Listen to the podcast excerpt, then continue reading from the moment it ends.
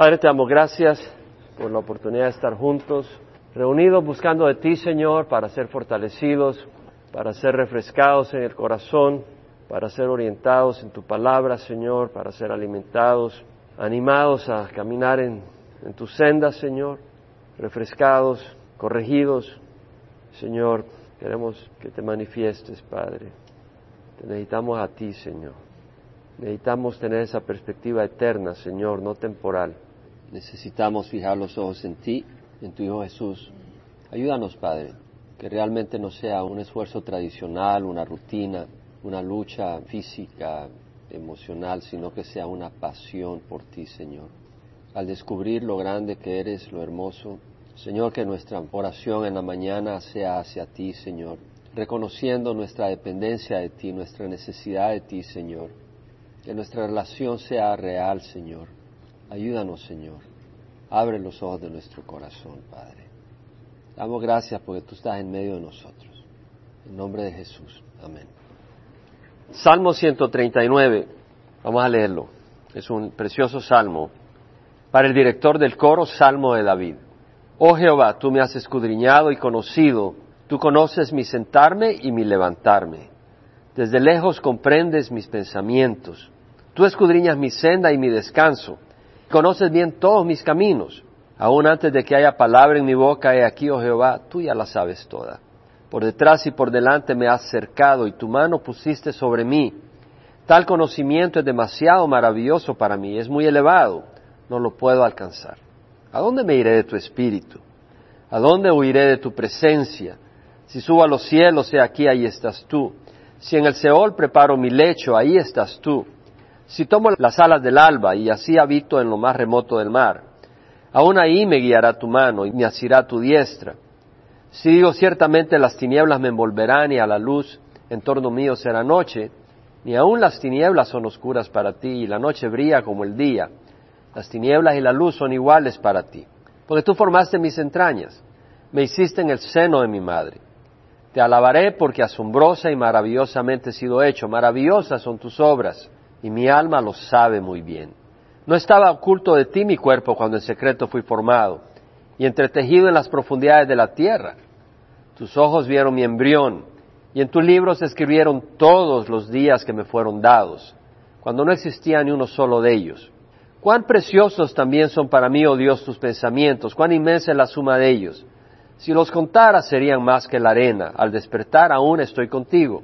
Oh Dios, si tú hicieras morir al impío, por tanto, apartaos de mí, hombres sanguinarios porque hablan contra ti perversamente y tus enemigos toman tu nombre en vano. ¿No odio a los que te aborrecen, Jehová? ¿No me repugnan los que se levantan contra ti? Los aborrezco con el más profundo odio. Se han convertido en mis enemigos. Escudriñame, oh Dios, y conoce mi corazón. Pruébame y conoce mis inquietudes. Y ve si hay en mi camino malo y guíame en el camino eterno. Este es un precioso salmo. Tiene varias secciones, lo he yo organizado en sí veo varios elementos. Primero veo del versículo 1 a 6 que vemos que Dios nos conoce total y verdaderamente por dentro y por fuera. Del versículo 7 al 12 vemos que no podemos huir, ocultarnos, escondernos o alejarnos de Dios. Del versículo 13 al 16 vemos que Dios nos ha diseñado maravillosamente y cada día ha sido planeado por Dios para nosotros del versículo 17 al 18, David expresa su asombro y su apreciación hacia Dios. Y del versículo 19 al 22, David expresa odio contra los que odian a Dios. Y finalmente el versículo 23 al 24, David pide a Dios que lo escudriñe, que lo pruebe y que lo guíe. Vamos a ir desarrollando esto. Este es un salmo de David, es un salmo que muestra el asombro, en resumen, el asombro de David ante Dios que nos conoce tan íntimamente y que tiene tanto poder y tanta sabiduría de la manera que nos crea y cómo todo está bajo su control realmente. No nos podemos esconder de Él, no podemos alejarnos de Él sin que Él esté ahí. Y cómo David depende de Dios y cómo confía en Dios, entendiendo que Dios está íntimamente involucrado en nuestra vida desde el momento en que nos está formando en el seno materno y que nos conoce completa y perfectamente y en todo lugar está. Versículo 1 al 6 vemos que Dios nos conoce total y verdaderamente por dentro y por fuera. No hay nadie que nos conozca totalmente. Ni nosotros nos conocemos bien. Es bueno que haya alguien que nos conoce bien, porque podemos venir a Él, a consultar con Él, porque Él nos conoce bien. Nadie más nos conoce bien. Nosotros mismos nos podemos engañar. A Dios no lo podemos engañar, eso es bueno. Versículo 1 dice, oh Jehová, tú me has escudriñado y conocido. Varias traducciones, New King James Version, New American Standard, English Standard Version, New International Version, dice, you have searched me. O sea, me has investigado. Como cuando alguien agarra una lámpara y empieza a investigar en un cuarto a ver si por aquí hay algún ratón. O sea, empiezas a investigar o agarras un microscopio y empiezas a examinar algo. Dice, oh Jehová, tú me has escudriñado. La Reina Valera dice, tú me has examinado, investigado y conocido. Ahora, esto es un lenguaje figurativo. Dios no nos necesita escudriñar. Es decir, el médico te examina para ver qué es lo que hay adentro. Te manda a hacer exámenes, etcétera, porque no sabe, está investigándote. Dios no te tiene que investigar, Él ya sabe. Este es un lenguaje figurativo que quiere decir que Dios nos conoce como alguien que te examina y conoce cada recoveco de tu vida. ¿Estamos? Entonces está diciendo que Dios nos conoce y la palabra conocer acá, yada, quiere decir discernir, distinguir, conocer experimentando a alguien íntimamente. Dios nos conoce íntimamente. Nuestras motivaciones, nuestras intenciones, nuestras circunstancias, nuestros detalles, nuestros sentimientos, nuestras imperfecciones. Dios conoce con qué batallamos. Dios conoce las luchas que tenemos internamente. Sabe que hemos venido a Él. Y sabe las luchas que estamos teniendo, los problemas que tenemos. Él nos conoce, Él nos entiende perfectamente. Nadie nos puede entender. Si te levantaste mal humor y tú no sabes por qué, pero Dios sabe por qué te levantaste mal humor. ¿Qué te pasó el día anterior? ¿O qué sueño tuviste y no te pudiste dormir? Dios sabe lo que te inquieta. Él te conoce.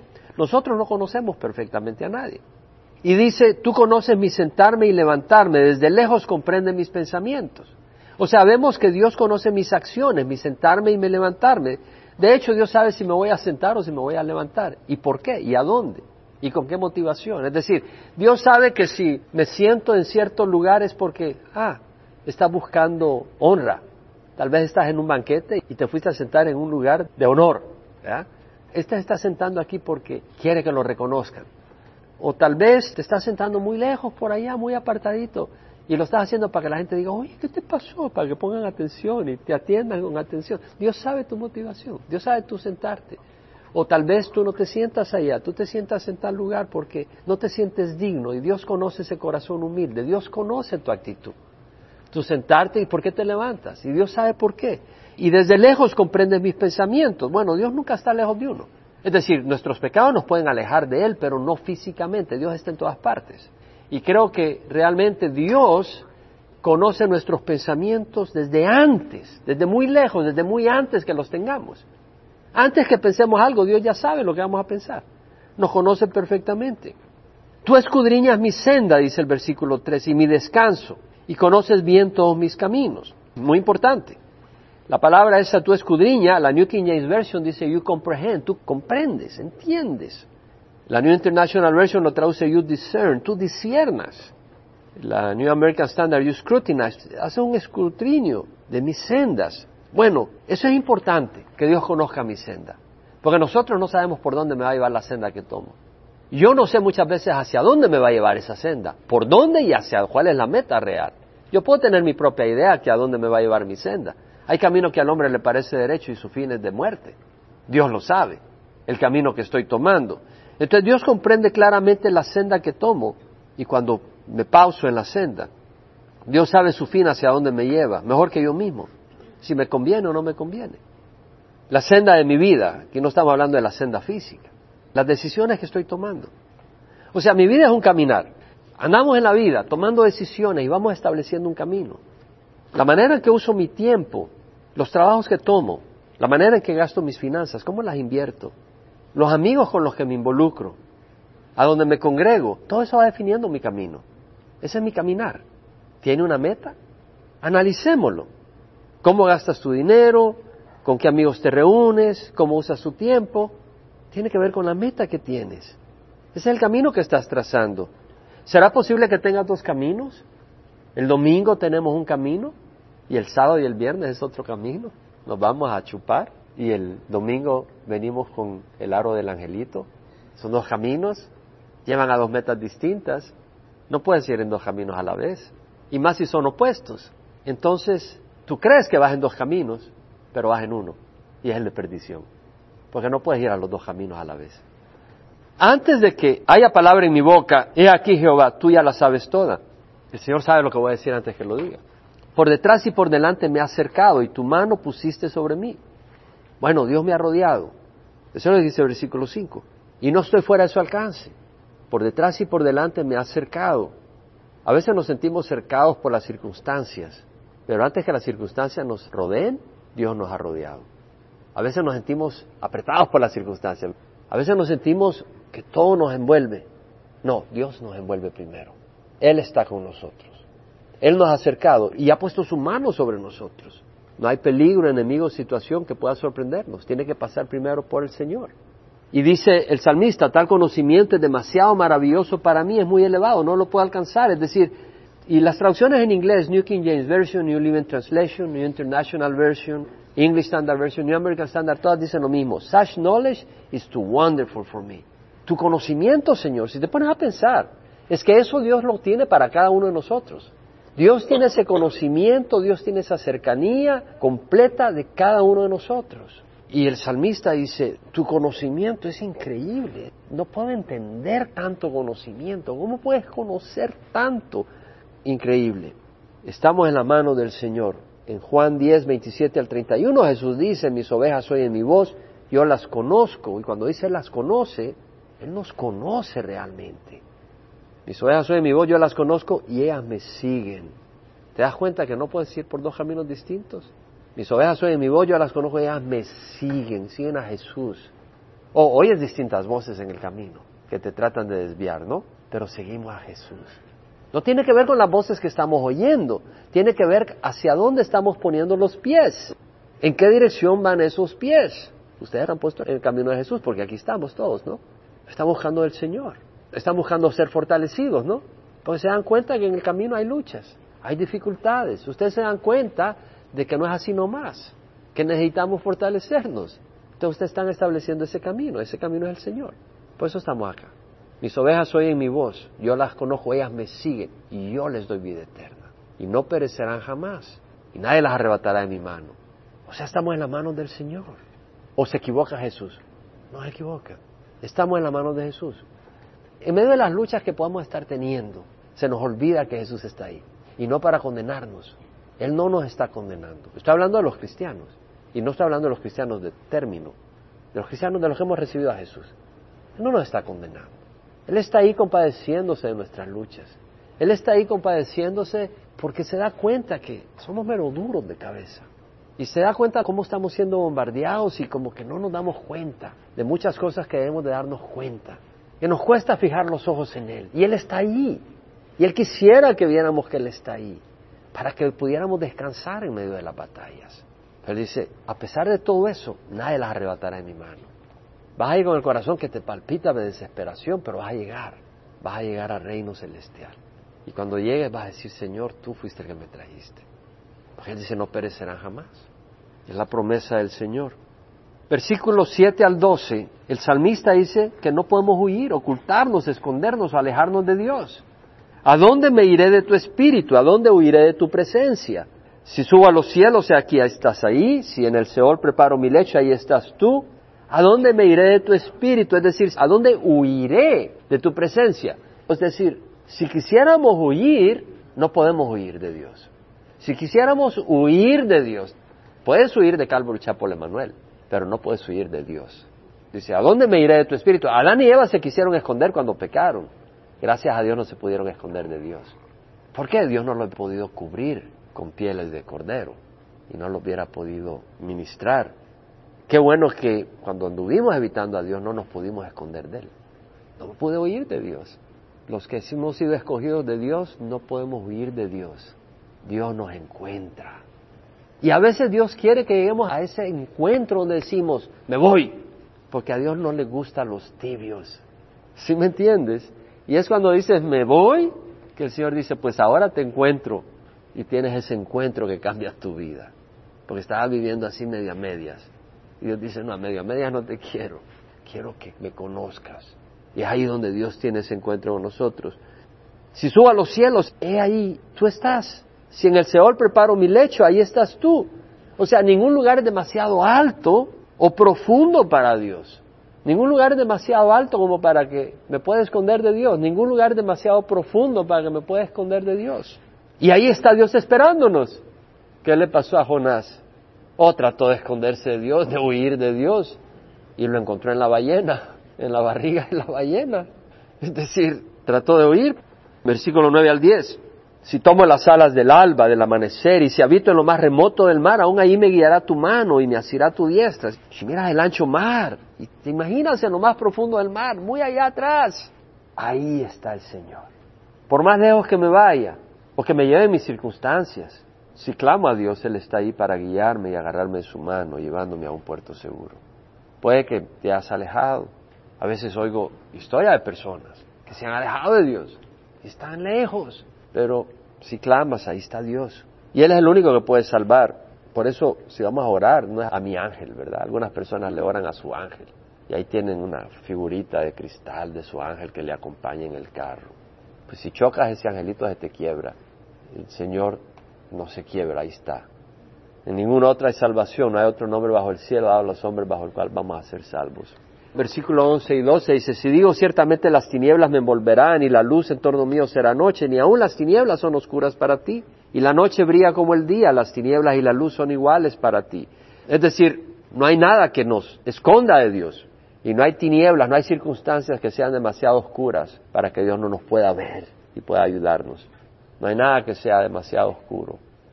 Y de versículo 13 al 16 vemos que David expresa que hemos sido diseñados maravillosamente por Dios.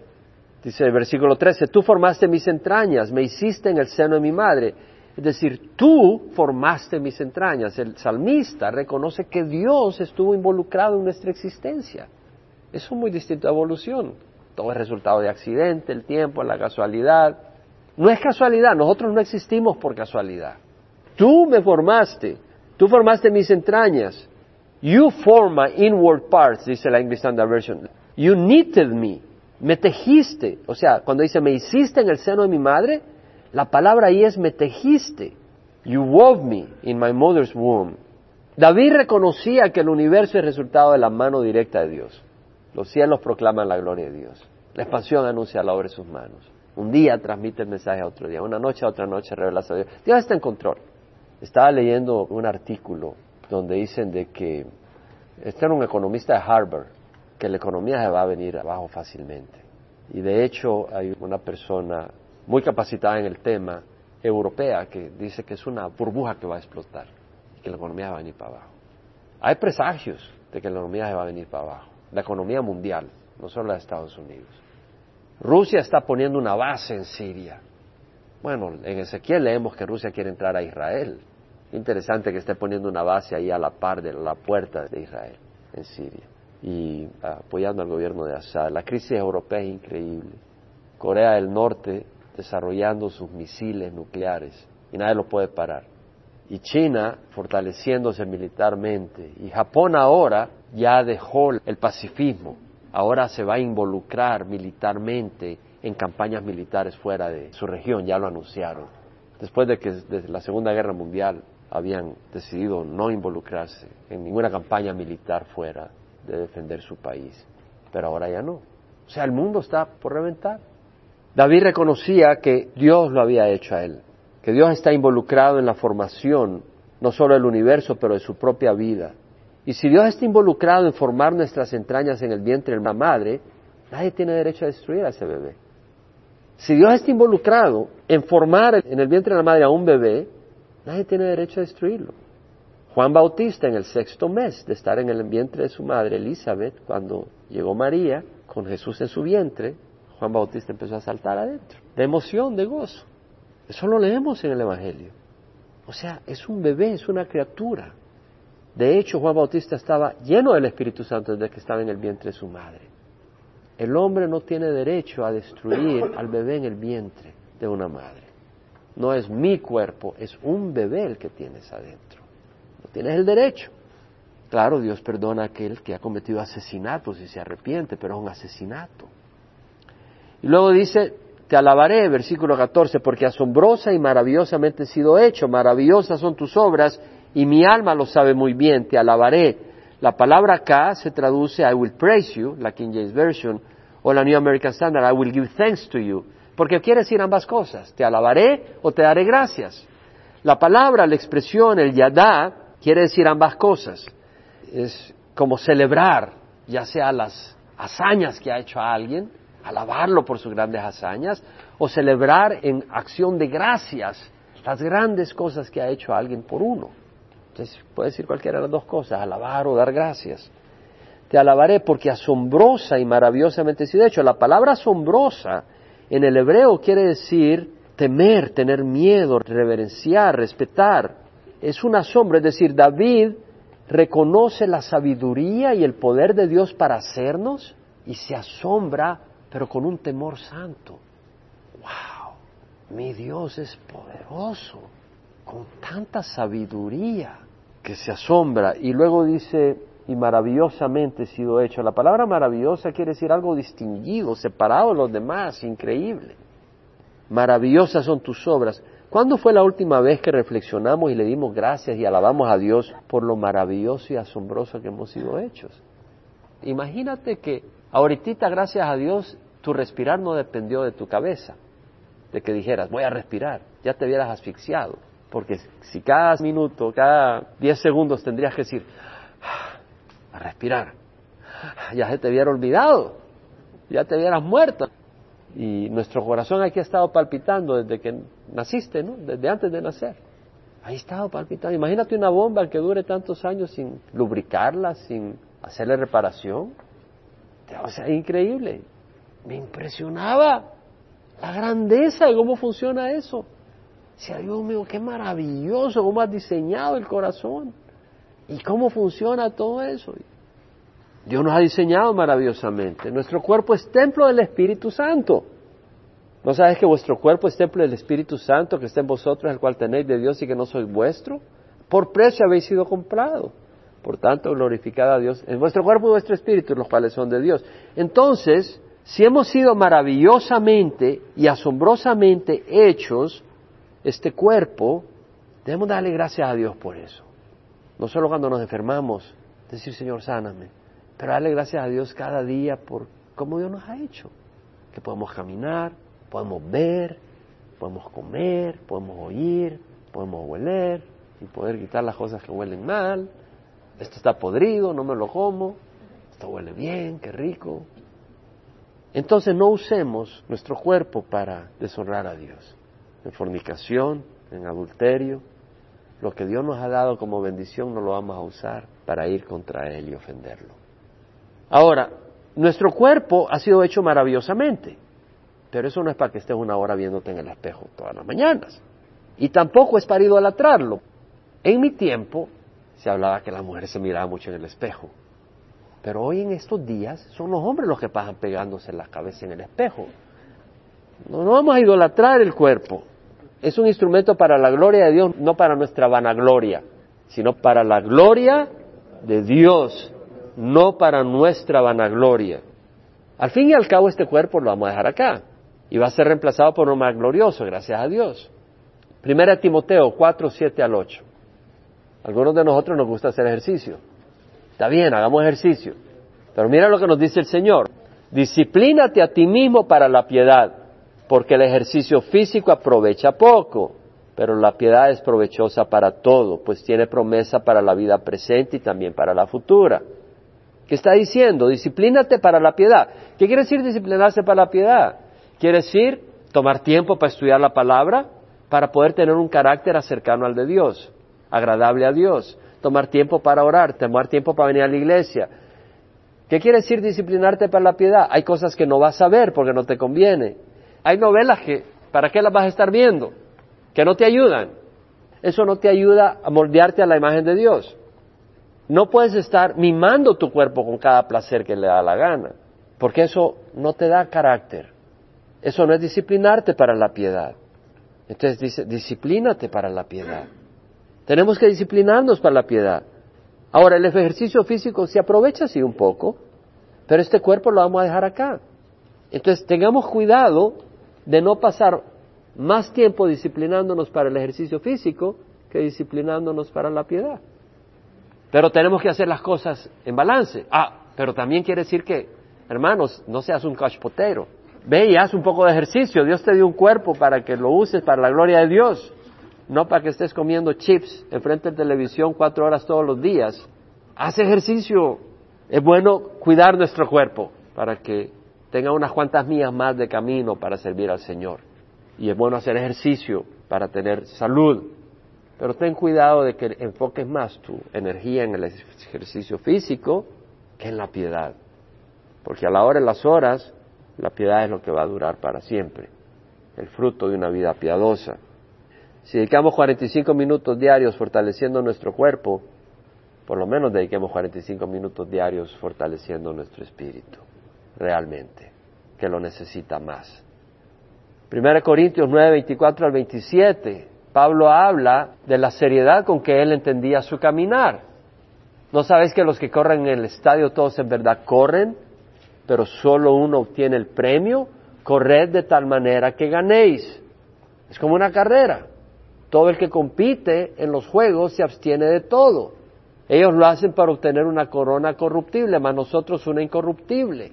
Por eso de esta manera corro, no como sin tener meta, de esta manera peleo, no como dando golpes en el aire, sino que golpeo mi cuerpo y lo hago mi esclavo, no siendo que habiendo predicado a otros yo mismo sea descalificado. ¿Qué está diciendo Pablo? Pablo veía la vida como una carrera realmente, donde había que enfocarse. Si alguien quiere ganar una carrera, te aseguro que no la gana viendo televisión. Y te aseguro que no la gana comiendo chips a la orilla del camino, sino que enfoca su energía, se disciplina. De vez en cuando en la carrera te salen unos calambres y necesita el Señor ahí ayudarte, pero ahí estás dedicado. La pregunta es, ¿estamos enfocados? No quiere decir que vamos a maltratar el cuerpo, pero cuando Pablo dice golpeo mi cuerpo y lo hago mi esclavo, quiere decir de que disciplinemos el cuerpo, honremos y cuidemos el cuerpo, pero entreguémoslo al servicio y la gloria de Dios. Pablo cuidó su cuerpo, pero ¿sabes qué? Lo ofreció para latigazos, pedradas y golpes. A la hora de las horas no le importó sufrir en su cuerpo para glorificar a Cristo. Jesucristo cuidó su cuerpo, pero a la hora de las horas lo entregó para ser golpeado y crucificado. Nosotros no vamos a idolatrar nuestro cuerpo. Jesucristo lo entregó en la cruz. No puede ser que nosotros como cristianos estemos gastando fortunas en nuestro cuerpo. No tiene sentido. En serio. Unas personas con cirugías plásticas que son por pura apariencia, no por razones médicas, y gastan miles de dólares. Vas a tener que darle cuenta a Dios. En serio, vas a tener que dar cuenta a Dios si lo haces. El Señor dijo, la hora ha llegado para que el Hijo de Dios sea glorificado. Y luego dijo, si el grano de trigo no cae en tierra y muere, queda él solo. Pero si muere, produce mucho fruto. Tenemos que morir, tenemos que entregar nuestra vida y tenemos que cederla. Si el grano de trigo no cae en la tierra y muere, queda él solo, pero si muere da mucho fruto. El que ama su vida, la perderá. El que aborrece su vida en este mundo, la conservará para vida eterna. Fíjate que no dice el que se aborrece, sino el que aborrece su vida en este mundo. O sea, tenemos que ceder las apariencias, las conveniencias temporales por el beneficio eterno. A veces tenemos que tomar decisiones, que es más importante. Si el Señor te envía a algún lugar donde tal vez no hay health food, pues vas y allá Dios te envía, allá Dios te envía. Es decir, no, allá no voy porque ahí no hay leche descremada. Si Dios te envía a un lugar, vas. Nuestro cuerpo debe ser para la gloria de Dios. Y luego dice, maravillosas son tus obras y mi alma lo sabe muy bien. Maravillosas, extraordinarias, sobresalientes. David reconoce que su cuerpo es obra de Dios y que la obra de Dios es maravillosa. Toda obra de Dios es maravillosa. Considera las flores, considera los árboles, los conejitos, el sol, la luna, las montañas. David reconoce bien Dice, maravillosas son tus obras y mi alma lo sabe muy bien. Él está glorificando a Dios por sus obras. Considera el cuerpo humano un gimnasta olímpico. ¿Cómo hemos sido creados? Imagínate que un hombre es capaz de caminar sobre una cuerda floja. Imagínate, el cuerpo humano tiene capacidad con la disciplina adecuada de caminar sobre una cuerda o de subirse una roca, los que suben rocas. O imagínate la precisión de la mano de un neurocirujano. Dios nos ha creado con capacidades increíbles. Tú sabes que para estar parado y no caerte, hay más de 100 músculos que están trabajando para mantener el balance, más de 100 músculos coordinados con el cerebro para que no te caigas. Imagínate. David sabía muy bien lo que Dios había hecho, que no era casualidad. Padre, te damos gracias, Señor, porque tú nos hablas, Señor. Tú alivianas nuestras cargas. Tú nos corriges, Señor. Ayúdanos a recibir lo que tú nos has mostrado esta noche. Te damos gracias, Señor, que nos has creado maravillosa y asombrosamente. Y te rogamos, Señor, que nuestra vida, nuestro cuerpo realmente te honre y te glorifique te pedimos perdón por las veces en que no te hemos traído gloria a través de nuestro cuerpo y nuestra vida. Y te rogamos, Señor, que nos ayudes a glorificarte y a honrarte. Ayúdanos a disciplinarnos en la piedad, Señor. Y gracias, Señor, que no nos podemos esconder, huir o alejarnos de ti. Gracias que nos rodeas por adelante y por atrás y tienes tu mano sobre nosotros. Gracias, Señor, de que tú estás ahí para sostenernos y ayudarnos con tu mano derecha. Te rogamos que nos fortalezcas, descansando en tu protección en nombre de Jesús. Amén.